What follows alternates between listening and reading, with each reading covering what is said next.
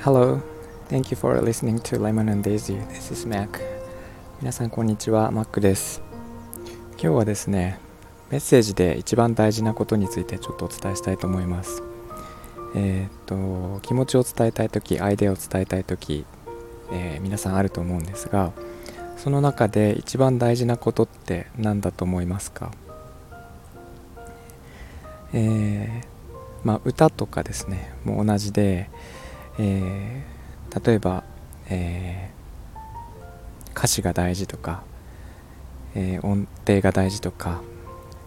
声量が大事とかジェスチャーが大事とかいろいろとあると要素はあると思うんですけども言葉も同じで一番大事なのはそれを言われた人がどう感じるかというところが一番大事です。なので、えー、っと言葉がその下手でもいいと。歌は上手でなくても気持ちが伝わればメッセージとしては、えー、まあ、機能を果たしたというかいうことになります。なので、えー、いろいろ言葉を考えたりとか、えー、すると思うんですが一番大事なのは気持ちが伝わるということなので、えー、あれこれ言葉を考えたり、えー、言い方を考えたりあとは LINE で送るのか直接言うのかで、えー、迷ったりすると思うんですが、え気持ちが伝わることが一番大事なのでメッセージを伝える時は気持ちを込めて伝えるというのが、え一番私が思う大切なことだと思います。これは歌を歌う時とかでも同じですね。で私はデザイナーでブランドを作ったりとかですねあのクライアントのブランドを、えー、手伝ったりブランディングを手伝ったりすることがあるんですけども、えー、ブランディングで一番大事なこともやっぱり同じで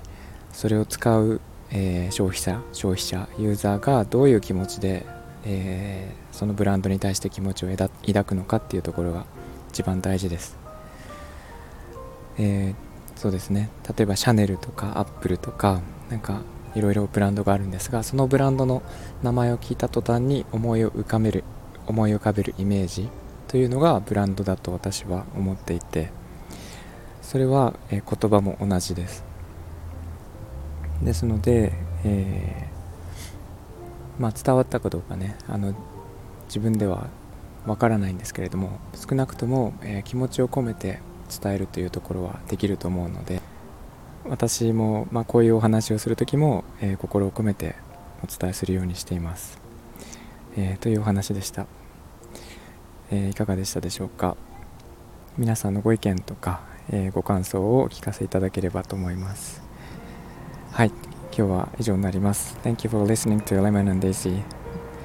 And I'll talk to you later. Bye bye.